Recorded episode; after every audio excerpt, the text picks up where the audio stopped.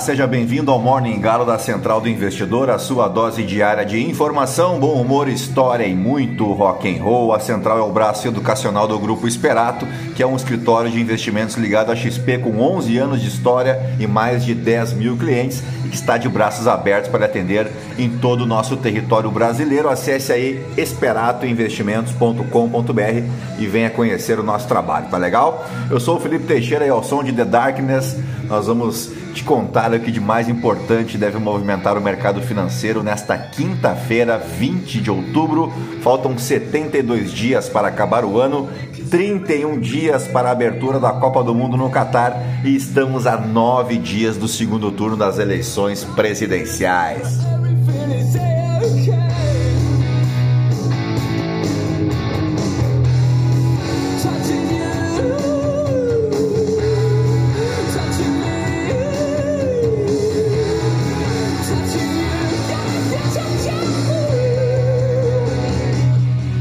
Muito bem, são 4 horas e 40 minutos, 17 graus aqui em Itapema. Hoje é Dia Mundial da Osteoporose, uma doença crônica que ocorre quando há um enfraquecimento progressivo da massa óssea. O principal objetivo da prevenção e do tratamento é evitar fraturas que ocorrem mais comumente em locais como a coluna, o punho, o braço e o quadril. Nos idosos, a osteoporose pode levar a complicações sérias, como dores crônicas, dificuldades para locomoção e diminuição da qualidade de vida. Idosos, principalmente mulheres pós-menopausa, são as que mais sofrem da osteoporose. Isso também o gasto aí meio judiado, meio esgualepado. Se assim como eu, tu já chegou no Zenta, presta atenção aí, tá ok? Além da idade avançada, outros fatores de risco são histórico familiar, dieta pobre em cálcio e vitamina D, fumo, álcool, vida sedentária e deficiência hormonal. Bom, também é Dia Mundial da Estatística. A data é destinada a fortalecer o reconhecimento do importante papel dos estudos estatísticos perante a sociedade. Aqui no Brasil, o principal órgão responsável pelos estudos estatísticos da população brasileira é o IBGE, o Instituto Brasileiro de Geografia e Estatística. O IBGE é quem organiza e promove os censos, ou seja, estatísticas que ajudam a entender como encontra a atual situação financeira, econômica, social, cultural, educacional, entre outras características de uma sociedade, e a única coisa para a qual a estatística parece não servir aqui no país é para fazer pesquisas eleitorais, não é seu Arthur Lira e seus miquinhos amestrados. Bom, vamos em frente porque também é Dia Mundial do Controlador de Tráfego Aéreo. A data é celebrada desde 1960 quando ocorreu o primeiro encontro internacional desses profissionais na Grécia.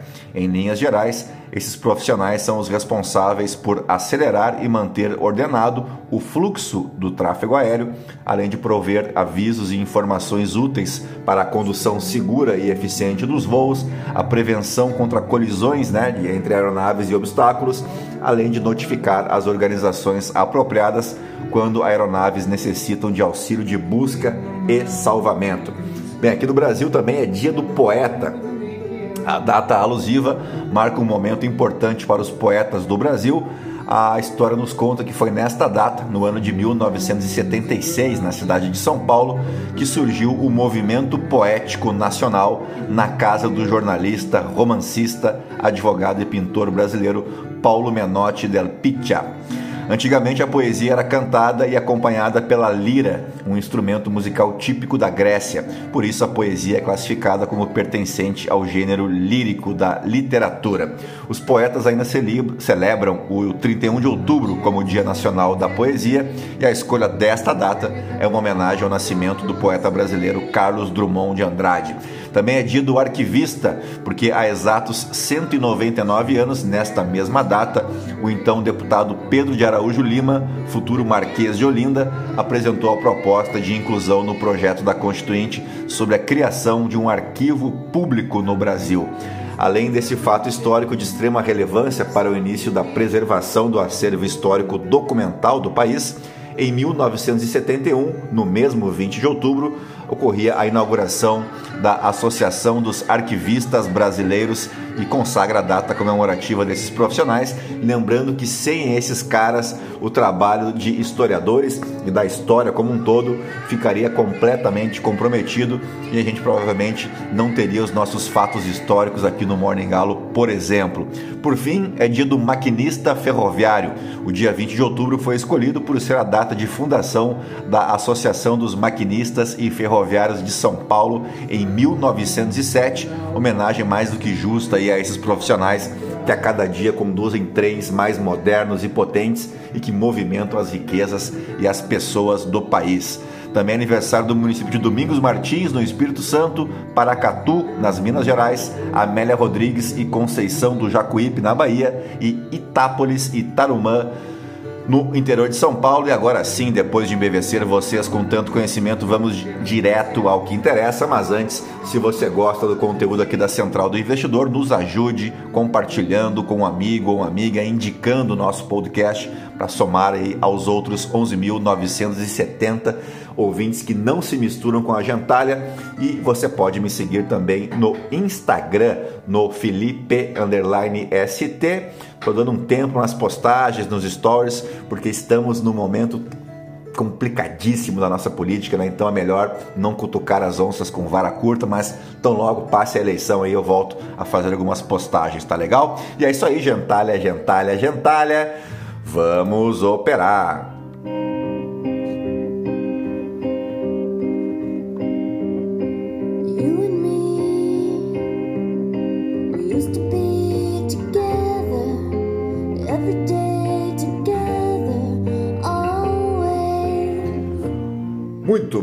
As ações asiáticas encerraram a quinta-feira em baixa generalizada, mesma direção apontada pelos recém-abertos mercados europeus e os futuros em Wall Street, com os rendimentos da dívida americana avançando em meio à preocupação de que a forte inflação e a política monetária mais agressiva do Federal Reserve podem desacelerar ainda mais a economia global.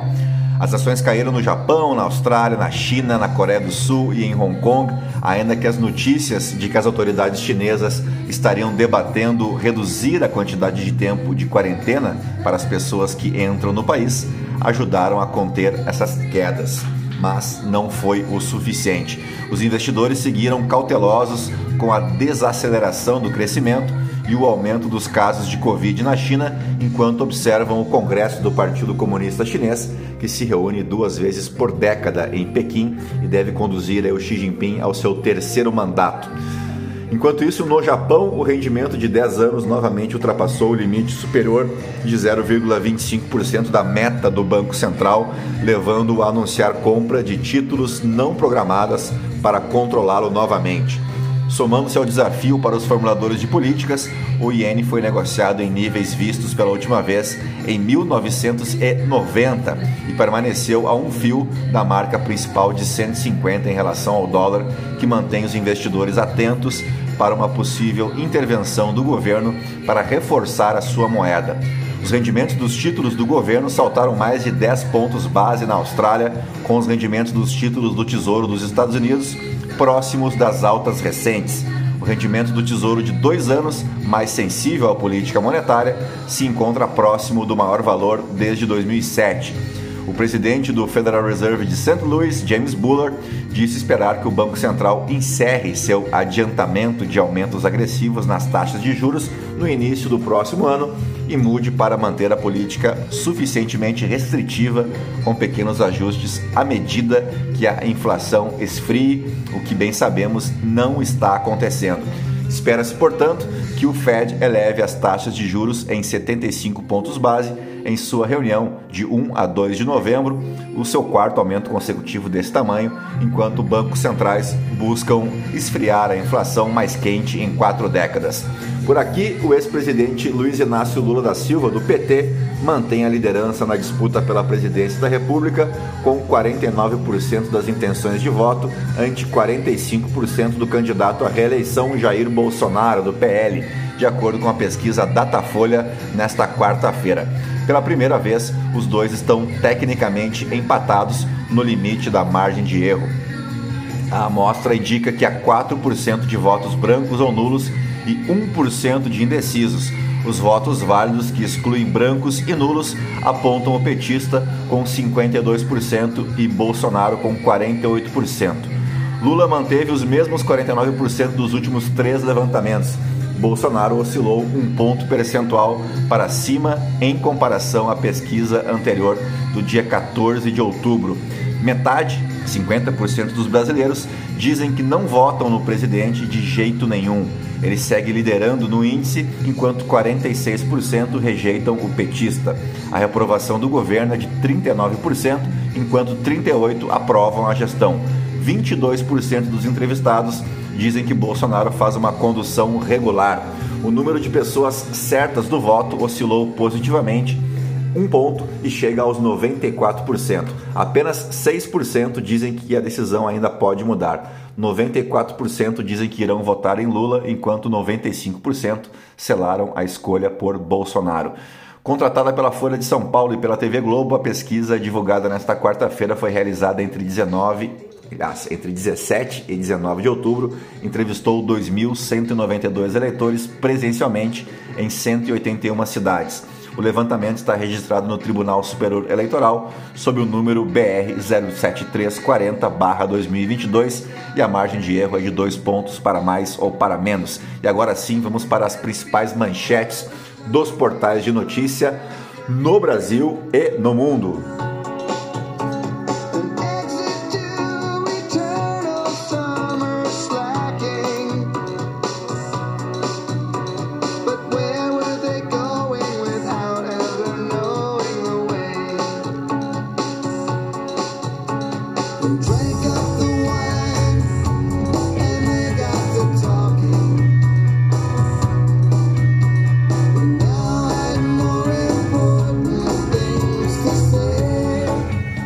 Bem, começamos pelo Estadão. O Ministério da Defesa diz que o TSE, diz a TSE que só entregará relatório sobre urnas após segundo turno. Forças Armadas alegam que trabalho de fiscalização ainda não terminou e não poderiam entregar um documento preliminar sobre o primeiro turno. Deve ter muito meio fio para pintar por aí, né? Muita cerveja com picanha para comer na caserna. Flamengo supera Corinthians nos pênaltis e conquista tetracampeonato da Copa do Brasil. Parabéns aí a todos os flamenguistas, especialmente aos meus amigos rubro-negros. Supremo confirma a decisão de Barroso que liberou o transporte público gratuito no segundo turno. Datafolha: no segundo turno, Lula tem 49% das intenções de voto, Bolsonaro 45%. Guerra Santa do segundo turno provoca ataques a líderes religiosos. Veja casos. Lula volta a defender regulamentação da mídia e cita direito de resposta já previsto na Constituição.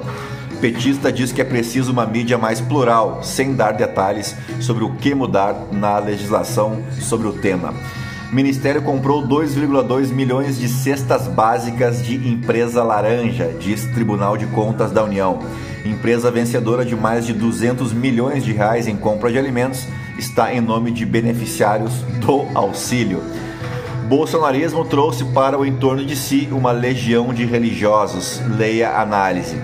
Justiça Eleitoral concede 184 inserções como direito de resposta à campanha de Lula. TSE dá direito de resposta a Bolsonaro em programa de Lula por associação ao canibalismo. TSE manda Jovem Pan conceder resposta a Lula. Emissora alega estar sob censura. Grupo de deputados do Canadá se recusa a prestar juramento ao rei Charles III. Nunca teve Covid? Pesquisa de Oxford mostra que resposta pode estar nos seus genes. Corpo de turista canadense é encontrado nas cataratas do Iguaçu, diz jornal. Gigante brasileira JSL cresce na África do Sul e já mira entrada nos Estados Unidos e na Europa. Vamos para a Folha de São Paulo. Plano de Guedes prevê salário mínimo e aposentadoria sem correção pela inflação passada. Proposta seria apresentada após o segundo turno em caso de vitória de Bolsonaro. O presidente já rechaçou mudança semelhante no passado. Flamengo ganha do Corinthians nos pênaltis e é campeão da Copa do Brasil pela quarta vez. Datafolha, campanha de Lula vê resiliência a fake news e Bolsonaro celebra Sudeste. Uh, relação de Bolsonaro com ditadores varia de acordo com a agenda ideológica. Relação de Lula e do PT com ditaduras é pedra no sapato histórica. Ciro Nogueira critica a carta de Lula a evangélicos e diz que Bolsonaro pauta eleição. Carta de Nipo Brasileiros em apoio a Lula ultrapassa 2 mil assinaturas. Recusa de eleitores a responder pesquisa influenciou levantamentos, diz especialista. Bolsonaro grava vídeos personalizados para municípios estratégicos. Empresário suspeito de coagir funcionárias e filmar voto diz que estava brincando.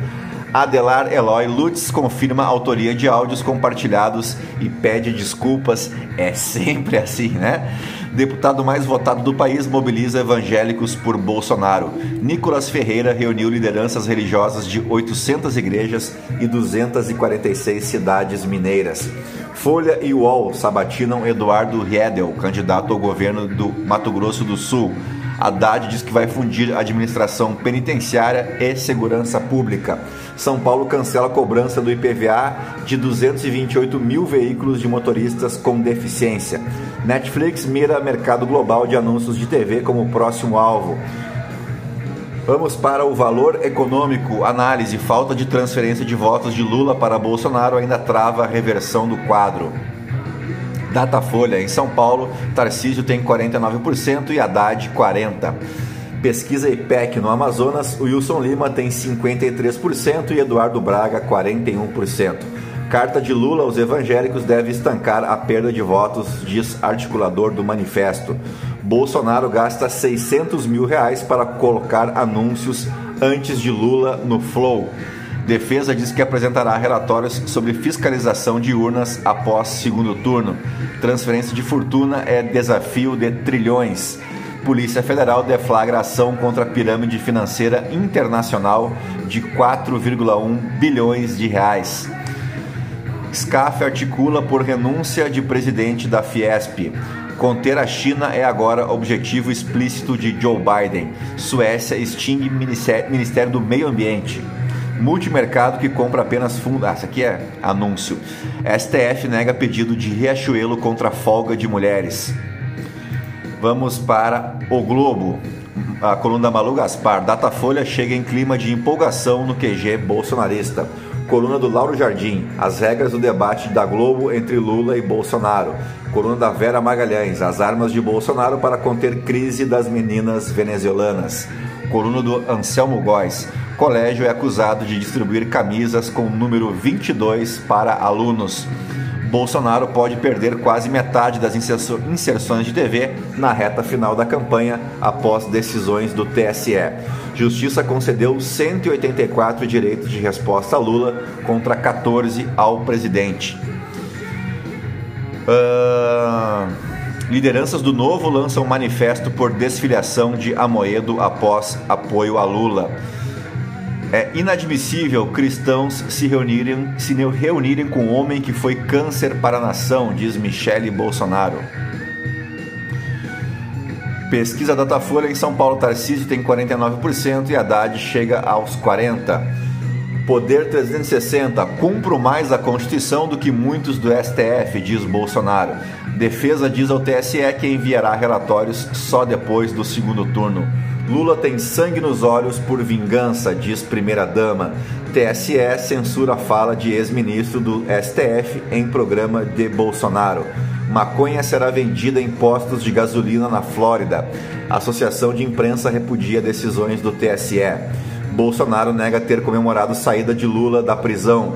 Uber terá anúncios personalizados com base em dados de viagem. O lucro da Tesla cresce 103% no terceiro trimestre ante 2021 e vai a 3,3 bilhões de dólares.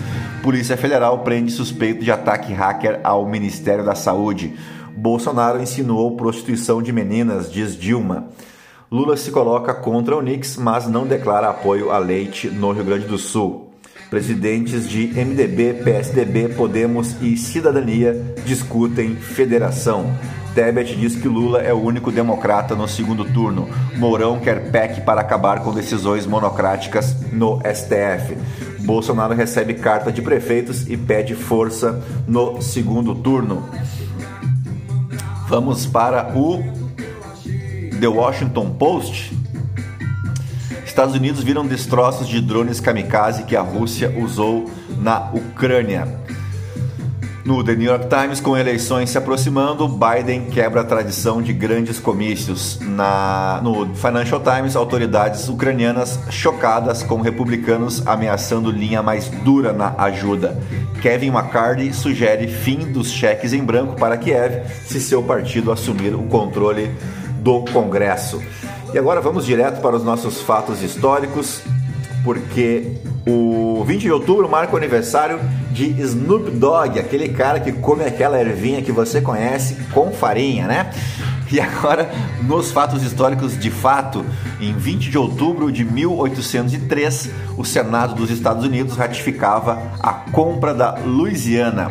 A compra da Louisiana ou a venda da Louisiana, né, depende de que lado do balcão você está, se do lado americano ou do lado francês, na é verdade, refere-se à aquisição pelos Estados Unidos dos territórios da Nova França na América do Norte em 1803. O território francês da Louisiana incluía parcialmente ou totalmente as regiões dos atuais estados de Louisiana, Arkansas, Missouri, Iowa, Minnesota, Dakota do Norte, Dakota do Sul, Nebraska, Novo México, Texas, Oklahoma, Kansas, Montana, Wyoming e Colorado. Este enorme território atualmente corresponde por 23% dos Estados Unidos da América. Em 1803, a adição do território dobrou o tamanho do território estadunidense.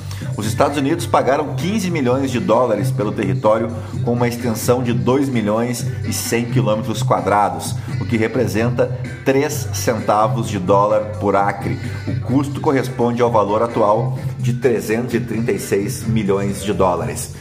Já em 1904, Chile e Bolívia assinavam o Tratado de Paz e Amizade, delimitando a fronteira entre os dois países. O tratado foi assinado em Santiago do Chile com a finalidade de delimitar a fronteira Bolívia-Chile através de 96 pontos específicos entre Cerro Zapeleri e Cerro Chip e regulamentar as relações entre os dois países 20 anos após o fim da Guerra do Pacífico.